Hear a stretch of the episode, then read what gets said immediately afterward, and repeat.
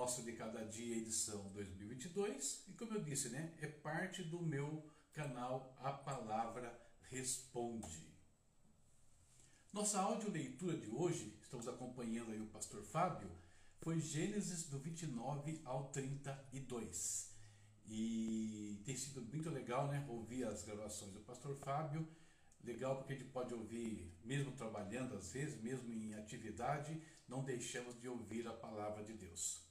Queridos, então, hoje nós vamos falar, o nosso tema de hoje, né, dentro dessa parte 2 dos evangelhos, onde nós estamos vendo os primeiros anos da vida de João Batista. Nós, nós vamos falar hoje da parte 6. E nessa parte 6 eu dei o seguinte título: Encontro de duas mães, tá? Baseado em Lucas, capítulo 1, versículos 39 até o 45. Quero ler aqui agora com vocês alguns versículos do capítulo 1. Diz assim: Naqueles dias, Maria preparou-se e foi depressa para uma cidade da região montanhosa da Judéia, onde entrou na casa de Zacarias e saudou Isabel. Quando Isabel ouviu a saudação de Maria, o bebê agitou-se em seu ventre e Isabel ficou cheia do Espírito Santo. Em alta voz exclamou: Bendita é você entre as mulheres, e bendito é o filho que você dará à luz. Lucas 1, do 39 então ao 42. Essa história nós conhecemos bem, né? Nós vimos aí o anúncio do nascimento de João Batista, depois o anúncio do nascimento de Jesus e aí que a gente vê que Maria, tão logo termina a conversa com o anjo, ela vai visitar Isabel. E por que né, Maria foi visitar a prima? Ora, porque ela percebeu pela palavra do anjo Gabriel que as duas situações, tanto a que ela estava vivendo quanto a da prima, estavam conectadas. Né? Elas estavam, eram situações que tinham um único propósito na presença de Deus. Então, por isso, ela vai visitar Isabel. E esse encontro de Isabel e Maria tem diversas lições espirituais que nós podemos aprender. Algumas verdades espirituais muito interessantes, todas elas relacionadas a questão dos propósitos de Deus em nossas vidas. Você que está acompanhando comigo aqui, né? Estou vendo aí, é, entrou também agora o Igor, a Patrícia já estava aí, a pastora Regina, a Paloma. Vocês acreditam que Deus tem um propósito na vida de vocês? Se você acredita, então a gente vai falar um pouquinho sobre isso hoje, tá? Propósitos de Deus. Uma coisa que é muito clara na palavra de Deus é que Deus tem um propósito definido para cada pessoa que se achega a Ele. Todos, sem exceção.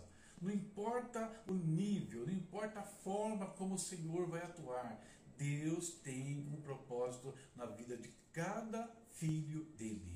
É assim que funciona, isso é muito claro para nós. Todos nós, todos os filhos de Deus podem ser instrumentos nas mãos dele. Basta que esteja aberto, né? que a pessoa esteja aberta, que a pessoa se disponha nas mãos do Senhor e Deus vai então usar a vida dessa pessoa de alguma maneira, de alguma forma, ela vai ser bênção no reino de Deus.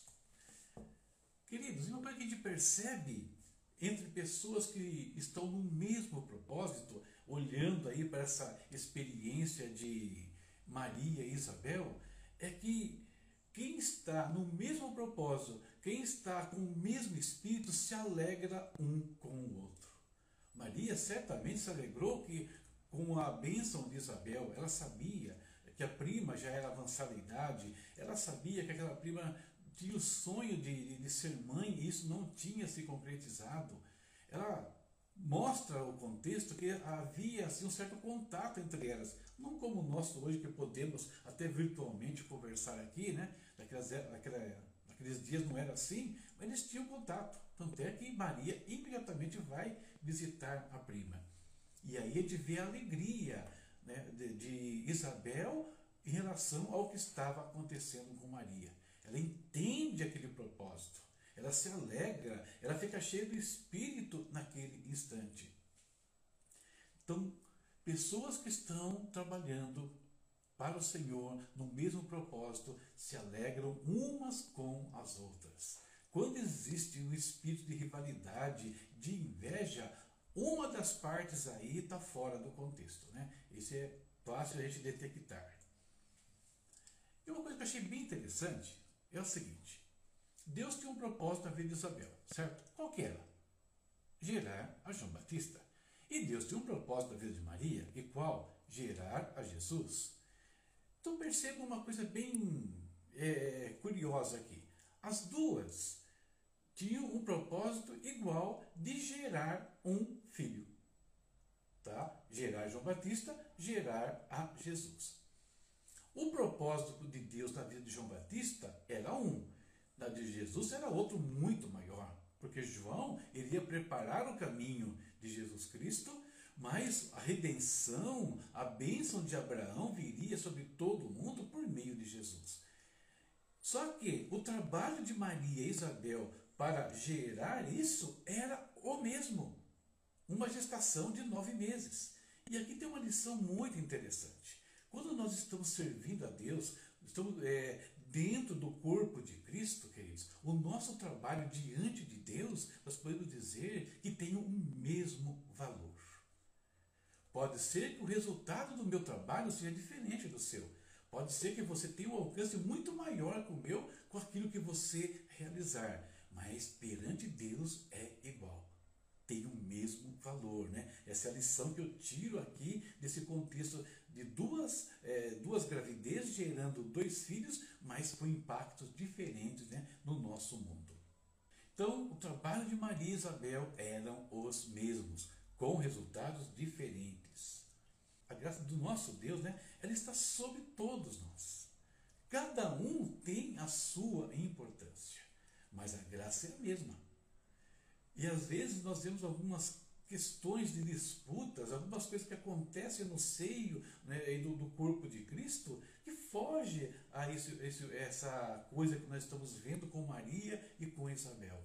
Igualdade, é, companheirismo, juntas no mesmo propósito ali e se alegrando mutuamente. Isso é uma coisa muito importante.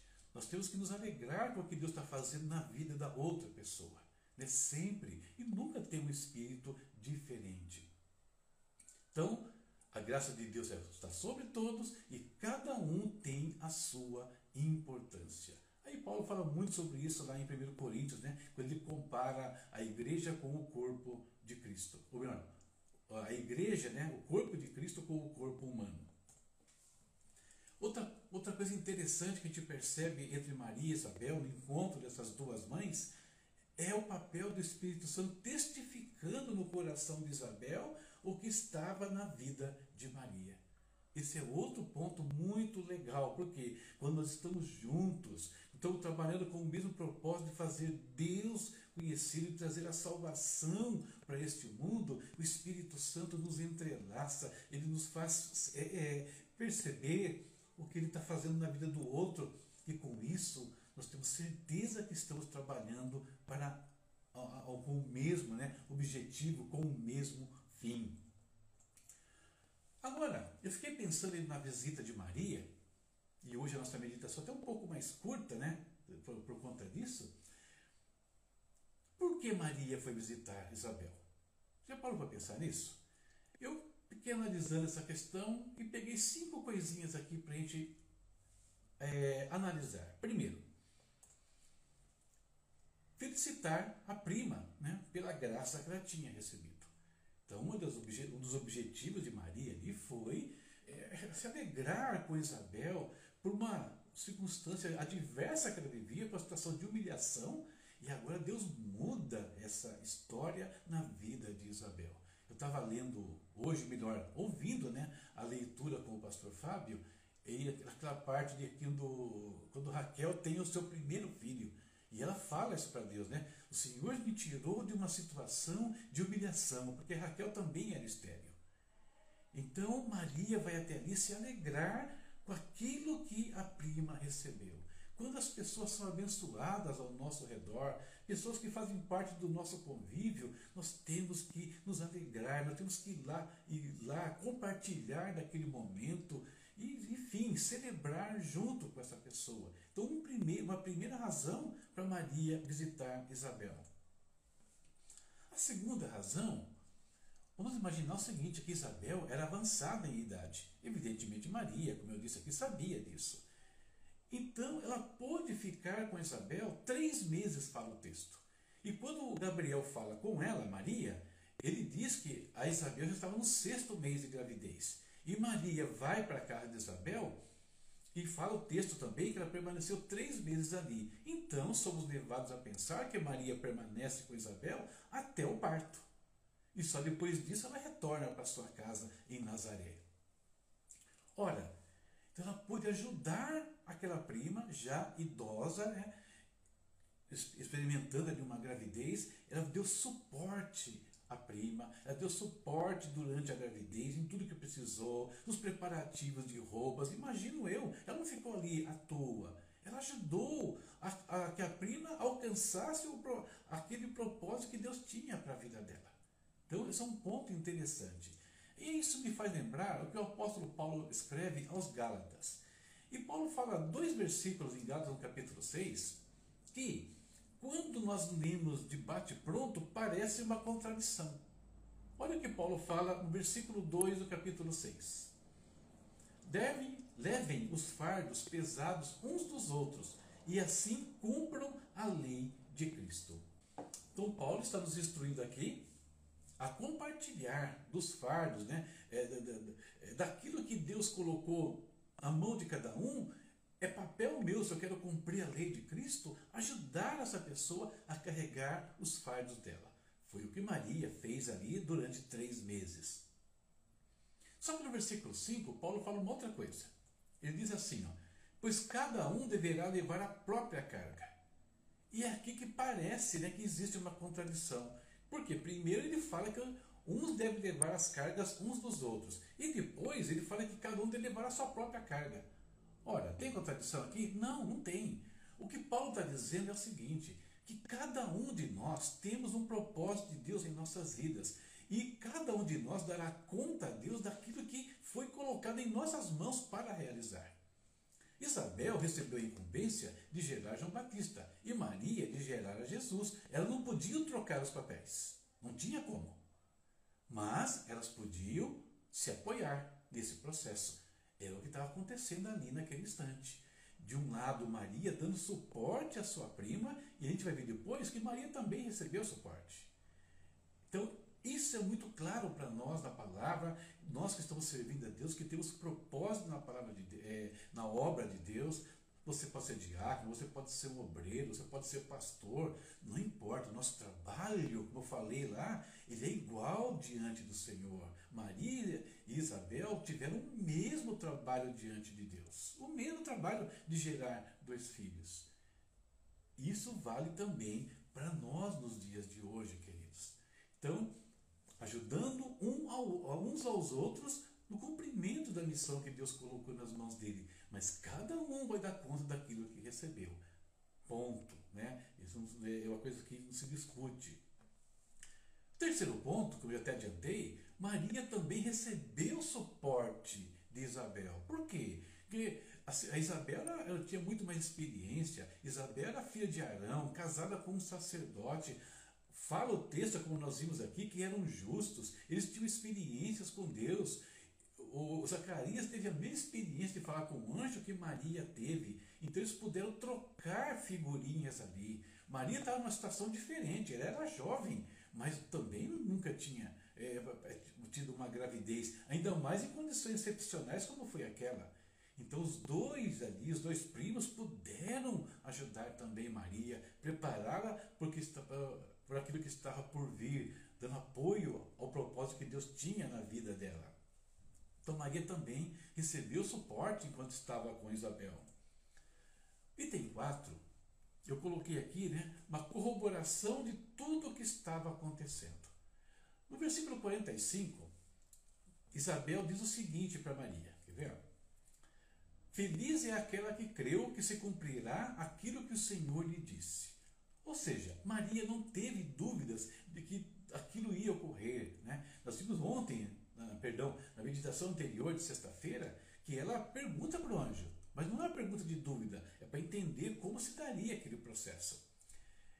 E agora, indo até Isabel, ouvindo que Isabel né, fala para ela ali, né, quando, ela, quando ela chega, no caso, bendita é você entre as mulheres, e bendito é o filho que você dará à luz. Mas por que sou tão agraciada a ponto de me visitar a mãe do meu Senhor? Ou seja, Maria, que já tinha crido naquilo que o anjo falou com ela, já tinha se submetido à vontade de Deus, recebe ali um selo do chamado de Deus, um selo do propósito de Deus na vida dela. Então, o ponto 4 aqui, Maria tem a confirmação. Ela é uma, recebe a confirmação do que Deus estava fazendo na vida dela e Isabel também.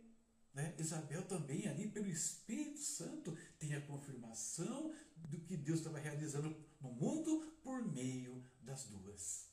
Então, uma corroboração, né? selos do que estava acontecendo no mundo por meio daquelas mulheres. E o quinto ponto que eu coloquei aqui, seguinte, alguém com quem compartilhar, esse é o último ponto. Queridos, nem sempre nós temos com quem conversar sobre aquilo que Deus coloca nos nossos corações. Aliás, é prudente que nós não saiamos falando para qualquer pessoa né, o que está acontecendo com a gente, o que Deus prometeu, que diz que vai realizar em nossas vidas, o que o projeto que está sendo incubado dentro de nós. Nem todos vão entender. Olha que no caso de Maria, nem José entendeu a princípio.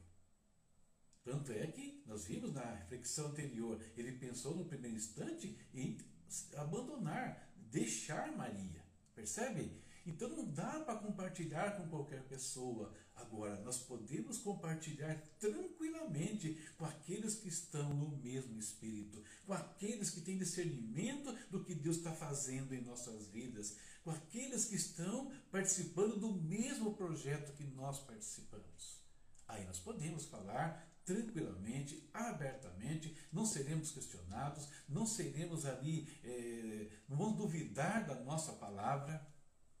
Eu acho interessante que no texto bíblico não aparece a, a, a circunstância toda que Maria viveu.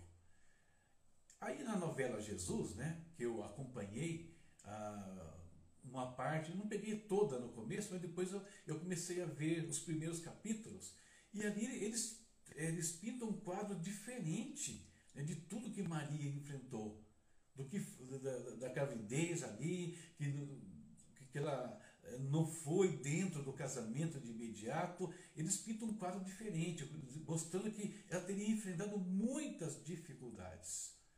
E é curioso que, sobre a genealogia que nós falamos lá na, na, meditação, na meditação de número 3, eu falei né, que Mateus ele coloca quatro mulheres na, na genealogia de Jesus, algo incomum para os judeus. Alguns pensam, inclusive, que o fato de ele colocar Tamar, ele colocar a Raabe, por exemplo, foi para tapar a boca daqueles que estavam questionando a autenticidade daquilo que Maria estava falando. Então, só para a gente pensar, nem sempre, nem sempre nós vamos ter com quem compartilhar o que Deus está fazendo em nossas vidas. Então, isso é um ponto bastante importante, às vezes realmente difícil para algumas pessoas. Eu fico me lembrando, às vezes, do meu pastor, meu primeiro pastor, Antenor Tomasi. E ele falava sobre isso. Ele dizia que, às vezes, o homem de Deus é uma pessoa solitária. Ele não tem com quem falar sobre determinadas situações. Bom, essa é a nossa meditação para o, dia de hoje, né? não é muito longa, né? o que eu tinha para falar aqui tem a ver com os propósitos de Deus em nossas vidas. Só fechando então, Deus tem um plano, Deus tem um propósito para cada um de nós no reino de Deus. A graça dele está sobre todos nós. E é todo aquele que estiver aberto, disponível para Deus, Deus vai usar de alguma maneira, por, entre aspas, menor que seja essa atuação entre aspas, vimos que o trabalho daqueles que servem a Deus diante dele é igual, tem o mesmo valor.